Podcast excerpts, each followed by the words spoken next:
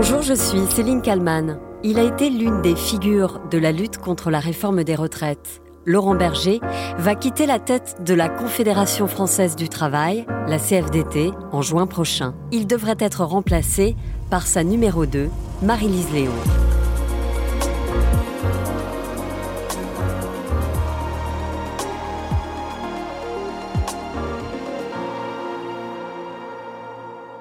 Laurent Berger annonce qu'il quitte la CFDT. Il euh, euh, il quittera ses fonctions très exactement au mois de juin. Il annonce cela dans une interview au Monde. On y revient dans quelques instants. C'est un départ qui était annoncé, mais personne n'en connaissait la date. Laurent Berger a mis fin au suspense. Dans un entretien au journal Le Monde, il annonce que le 21 juin 2023, il cédera sa place à Marie-Lise Léon, actuelle numéro 2 de la Confédération. Une nouvelle page du syndicalisme français est en train de s'ouvrir. Après le départ de Philippe Martinez de la CGT, remplacé par Sophie Binet, Laurent Berger lui emboîte donc le pas. À 54 ans, il était le numéro un du syndicat réformiste depuis 2012, réélu en juin 2022. Son départ, dit-il, a été mûrement réfléchi dans le journal Le Monde, il assure avoir conscience que c'est une période particulière. Mais qui vous dit que ça ne sera pas la même chose en octobre ou en juin? J'ai déjà repoussé mon départ d'un an, car c'était une période particulière. En réalité, je crains qu'on ne vive que des périodes particulières, que ce ne soit jamais le bon moment. Le futur ex-secrétaire général affirme aussi ne pas être indispensable à la CFDT. Il dit aussi laisser une confédération qui va bien, avec 31 000 adhérents en plus depuis le début de l'année. Et à la question Allez-vous vous engager en politique? Sa réponse est très claire. Non, je ne serai pas candidat en 2027. Question à laquelle il avait déjà répondu au mois de mars sur BFM TV. Je ne ferai pas de politique je ne ferai pas de politique parce que je crois que c'est pas la vocation d'un responsable syndical. Donc là, vous, vous répondez à la question qui vous et la, et la question de, après, de votre avenir. Ben non, mais ça veut dire que mm. c'était idiot. C'est comme euh, les trucs en disant euh, en 2027, tout ça. Ça n'a pas mais de même sens. dans un... Alors quel destin attend ce fils d'un ouvrier des chantiers de l'Atlantique et d'une auxiliaire de puériculture? Laurent Berger, né à Guérande en octobre 1968 il est un homme engagé depuis toujours. Il adhère à la CFDT durant ses études. Il a notamment une maîtrise d'histoire. Entre 1992 et 1994, il est secrétaire de la jeunesse ouvrière chrétienne. À cette époque, le gouvernement Balladur cherche à redorer l'apprentissage au service de l'emploi. Laurent Berger apparaît dans une archive de 1993 où il défend des apprentis bien souvent exploité par l'employeur. Je crois que le préapprentissage, souvent, est, aussi un échec. Nous, on, connaît beaucoup de jeunes qui, par le préapprentissage, ont renoncé à un apprentissage parce qu'ils faisaient 45 heures chez un employeur, ils n'étaient pas payés, ou alors 50 francs par-ci par-là pour faire plaisir. Et puis, ils faisaient chez cet employeur euh, tout sauf le métier pour lequel ils se prédestinaient. Le militantisme chevillé au corps, Laurent Berger gravit les échelons à la CFDT et défend les salariés. Une affaire de harcèlement moral dans un Buffalo Grill de Saint-Nazaire. Quelques salariés dénoncent le patron du restaurant. Ils l'accusent d'humilier le personnel, parfois même devant les clients. La CFDT a pris l'affaire en main. Laurent Berger, qui assure la permanence du syndicat, va défendre les employés jusqu'au bout. Ce sur quoi on se bat, c'est euh, un dédommagement des salariés d'une part, une reconnaissance de harcèlement d'autre part, et euh, on ne se contentera pas simplement de faire sauter les fusibles, quelques fusibles, mais on veut que Buffalo Grill euh, soit, pointé sur cette question et, et réponde de ce qui s'est passé. Au final, la direction a reconnu un dysfonctionnement grave et décidé de muter deux cadres. Je le disais, Laurent Berger gravit les échelons à la CFDT jusqu'à son élection le 28 novembre 2012, après la démission de François Chérec. À 44 ans, c'est un parcours sans faute pour Laurent Berger, qui se dit prêt à occuper ses fonctions. Il était depuis quelques mois le dauphin désigné. François m'a passé la, responsabilité dans les, meilleures conditions possibles. Euh, on est en plus euh, très proche humainement. Donc voilà, je connais les dossiers, je me suis préparé à, à occuper cette responsabilité. Donc aujourd'hui, je crois que je peux dire que je suis prêt. Réformiste social, Laurent Berger est décrit comme un bosseur, quelqu'un qui sait écouter, mais aussi un négociateur habile. C'est un exercice qui exige, euh, qui exige un peu de, rigueur et en même temps d'ouverture. Donc euh, voilà, c'est vrai que j'aime bien, j'aime bien négocier. Laurent Berger, le négociateur, qui est apprécié par beaucoup, même par les patrons. Ici, Benoît Roger Vasselin, DRH chez Publicis. C'est quelqu'un qui est extrêmement clair, net et loyal. On a des points d'accord, on a des points de désaccord. Et Dieu sait qu'on a eu des points de désaccord, mais toujours à la loyale. Et c'est agréable de travailler avec lui. Voilà, je le dis, j'espère ne pas lui nuire en disant ça. Laurent Berger, qui en 2014 est largement réélu. À propos de social, sachez que Laurent Berger a été réélu secrétaire général de la CFDT lors du congrès de la centrale tout à l'heure avec un peu plus de 98% des voix. Il était le seul candidat en lice. En 2014, Laurent Berger, au lendemain des élections européennes, favorables au Front National, déclare Pour moi, le Front National est toujours trop haut. Ce parti, je ne parle pas de ses électeurs, est une tâche sur la démocratie. En 2017, pendant l'entre-deux-tours qui oppose Marine Le Pen et Emmanuel Macron, il prend clairement position lors de la manifestation du 1er mai. Aujourd'hui, ce n'est pas un rassemblement pour dire que le programme de M. Macron nous convient. C'est d'abord pour dire stop au Front National, que la seule solution pour lutter contre le Front National, c'est de mettre un bulletin de M. Macron dans l'urne et qu'ensuite, qu'ensuite la CFDT fera son travail pour le droit des travailleurs. C'est vrai, en 2018, Laurent Berger a prôné l'ouverture sur la réforme de la SNCF.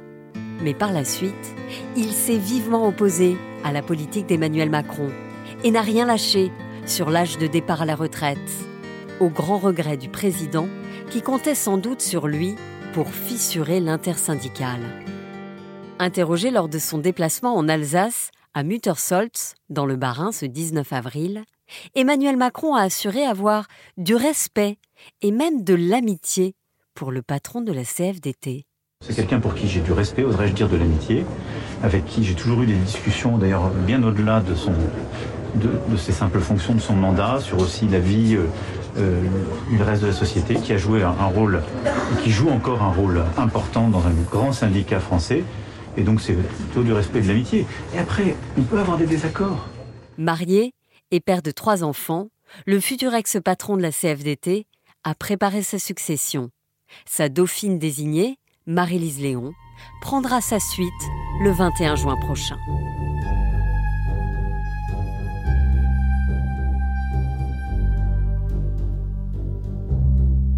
Bonjour Gaëtan Mélin. Bonjour Céline. Vous êtes la chef du service euh, économique et social de BFM TV. Euh, peut-on déjà dire que euh, Laurent Berger aura été le principal visage de l'opposition à la réforme des retraites? C'est tout à fait exact. Effectivement, Laurent Berger s'est illustré comme l'une des figures de ce mouvement contre la réforme des retraites. Tout d'abord parce que la CFDT est aujourd'hui le premier syndicat représentatif en France. Mais à cela, il faut aussi ajouter une grosse différence, c'est que on a toujours connu la CFDT comme étant un, un syndicat réformiste et pour la première fois, c'est un syndicat qui s'est inscrit dans l'opposition, main dans la main avec la CGT et qui a su euh, aussi contrecarrer les excès de la CGT. C'est-à-dire qu'il a donné la main à Philippe Martinez, il a hum, anticipé les dérives qu'on peut attribuer à certains euh, syndicats un peu plus euh, euh, radicaux et il a su les maîtriser pour en faire finalement une grande intersyndicale et c'est vraiment lui qui a mené toute cette danse. il incarne une opposition sans doute moins manichéenne, je dirais moins prévisible que l'opposition plus classique, l'opposition politique. C'était une vraie surprise de ne pas pouvoir compter sur la CFDT pour l'exécutif hein, parce que même s'il savait pertinemment que Laurent Berger était opposé à ce recul de l'âge de départ à la retraite. Il pensait qu'en ayant concédé finalement le recul, c'est-à-dire de passer de 65 à 64 ans, eh bien ça suffirait finalement à convaincre Laurent Berger euh, de les aider dans le cheminement euh, euh, de cette réforme. Mais finalement, ça n'a pas suffi. Et même si, encore une fois, le gouvernement a répondu à certaines exigences de la SAFDT, notamment en matière de pénibilité, hein, tout ce qui a été repris finalement, c'était des demandes de la CFDT qui remontent à plusieurs mois maintenant.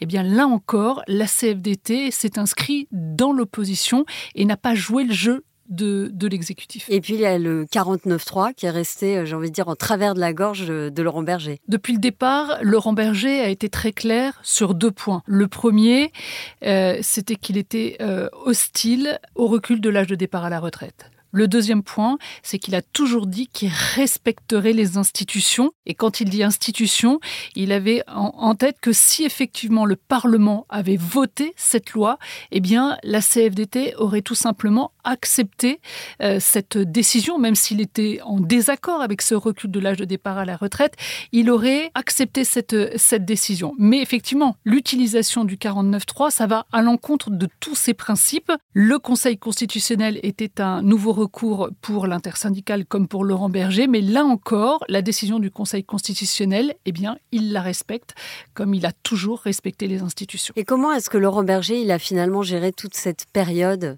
Personnellement, j'ai envie de dire, et puis euh, à la tête de la CFDT Pour Laurent Berger, ça a été aussi un moyen de renforcer le rôle des organisations syndicales. Vous savez, à l'automne dernier, on a beaucoup remis en question le poids des organisations syndicales. Parce qu'il y a eu le Covid Il y a eu le Covid, il y a eu des collectifs qui ont commencé à émerger, on a commencé à douter du poids des organisations syndicales, leur représentativité, leur rôle euh, comme contre-pouvoir finalement à l'exécutif. Et Laurent Berger a su mobiliser toutes ses forces euh, pour euh, lutter contre cette réforme euh, des retraites. Et aujourd'hui, eh bien, force est de constater qu'à la veille de son départ, eh bien, Laurent Berger aura permis à la CFDT d'avoir de nouveaux adhérents, hein, plus de 30 000 nouveaux adhérents depuis le, début de ce mouvement finalement contre la réforme des retraites.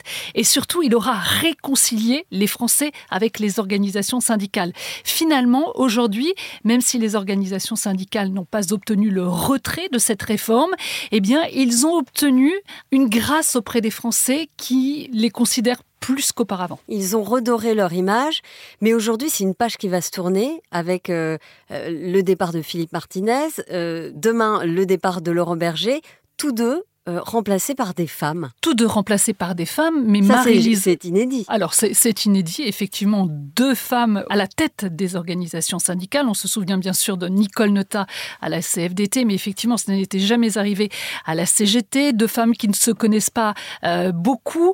Euh, Sophie Binet à la CGT, Marie-Lise Léon, donc, qui va prendre la suite de Laurent Berger. Mais Marie-Lise Léon, elle n'est pas inconnue à la CFDT. Tout le monde la connaît. Au niveau de l'exécutif, on la connaît aussi parce que Marie-Lise Léon, elle accompagnait à chaque fois Laurent Berger dans toutes ces négociations très importantes. C'est elle qui a porté en fait la négociation sur l'assurance chômage, qui a défendu les valeurs de la CFDT contre ce projet euh, de réforme. Donc Marie-Lise Léon, c'est le bras droit de Laurent Berger, contrairement finalement à Sophie Binet, hein, qui est arrivée un peu là par un peu hasard, plus radical. qui est un peu plus radicale, mais surtout qui est arrivée là un peu par hasard. Alors que Marie-Lise Léon, eh bien Laurent Berger, dès le congrès de Marseille qui avait lieu en juin 2022, il avait indiqué que de toute façon, il n'irait pas au bout de son mandat et qu'il proposerait à Marie-Lise Léon euh, de prendre le flambeau. Donc finalement, à la commission exécutive, tout le monde était préparé. Au sein de la CFDT, tout le monde était préparé. Et même au sein de l'exécutif français, on savait pertinemment que le prochain interlocuteur, eh bien, ce serait Marie-Lise Léon. Laurent Berger, qui donc dans le journal Le Monde, euh, il l'avait déjà fait d'ailleurs sur, euh, sur BFM TV, ferme la porte à un éventuel rôle politique. Oui, Laurent Berger ferme la porte euh, à un rôle politique parce qu'il se sent syndicaliste dans l'âme. on ne sait pas encore quel poste il occupe occupera par la suite, parce qu'il est vrai que, contrairement à Philippe Martinez, qui, vous le savez, a retrouvé son poste chez Renault, hein, un poste qu'il avait quitté, eh bien, pour Laurent Berger, il n'y a pas de poste qu'il attend aujourd'hui. Donc, est-ce qu'il occupera euh, d'autres euh, fonctions au sein euh, de la CFDT En tout cas, une chose est certaine, il restera syndicaliste, ça, il le dit. Est-ce que ça sera au niveau de la France? Est-ce que ça sera au niveau européen? Est-ce que ça sera au niveau international? Ça, l'avenir nous le dira. Des syndicalistes qui basculent dans la politique, on en a quand même vu. Euh, on pense évidemment euh, au Brésilien euh, Lula. Laurent Berger, il dit non aujourd'hui, mais il peut très bien changer d'avis. Laurent Berger, il a clairement refermé la, porte à toute prétention politique, hein, plusieurs fois d'ailleurs, alors que l'exécutif laissait entendre qu'il en avait. Reste que, même au sein du Parti socialiste, on aimerait bien qu'il joue un rôle un peu plus important. Et, pour finir, la, relation entre Emmanuel Macron et, et Laurent Berger, Emmanuel Macron qui a parlé d'amitié aujourd'hui en, saluant son, futur départ Alors, je ne pense pas que le terme d'amitié euh, soit euh, justifié dans la mesure où on a bien vu que ces derniers temps, il y avait une conflictualité très importante euh, entre les deux hommes. C'est une rencontre qui ne s'est jamais faite entre Laurent Berger et Emmanuel Macron. Ils se connaissent depuis très longtemps. ils se sont opposés, je dirais, dès les premiers instants. Lorsque Emmanuel Macron était ministre de l'économie, il avait demandé à François Hollande de rapatrier le ministère du Travail à Pour faire un très grand ministère de l'économie et du travail. Et Laurent Berger s'y était opposé et François Hollande finalement avait donné raison à Laurent Berger. Donc ça a commencé plutôt mal entre les deux hommes. Emmanuel Macron a toujours voulu que les organisations syndicales restent dans les entreprises et ne soient pas au même niveau que les politiques. Et je dirais que c'est une rencontre qui aurait très bien pu se passer. Ils auraient pu travailler ensemble, mais leurs chemins ne se sont pas croisés. Merci beaucoup, Gaëtan Mélin, euh, chef du service économique et social de BFM TV, d'avoir répondu à mes questions. Je vous en prie. Merci à Sophie Perwaguet pour le montage de cet épisode. Je vous donne rendez-vous demain pour un nouveau numéro et je vous rappelle que vous pouvez vous abonner au titre à la une pour ne rater aucun épisode. Euh, n'hésitez pas si vous avez le temps et l'envie à nous laisser un commentaire ou à nous mettre des étoiles sur les plateformes de podcast. À demain!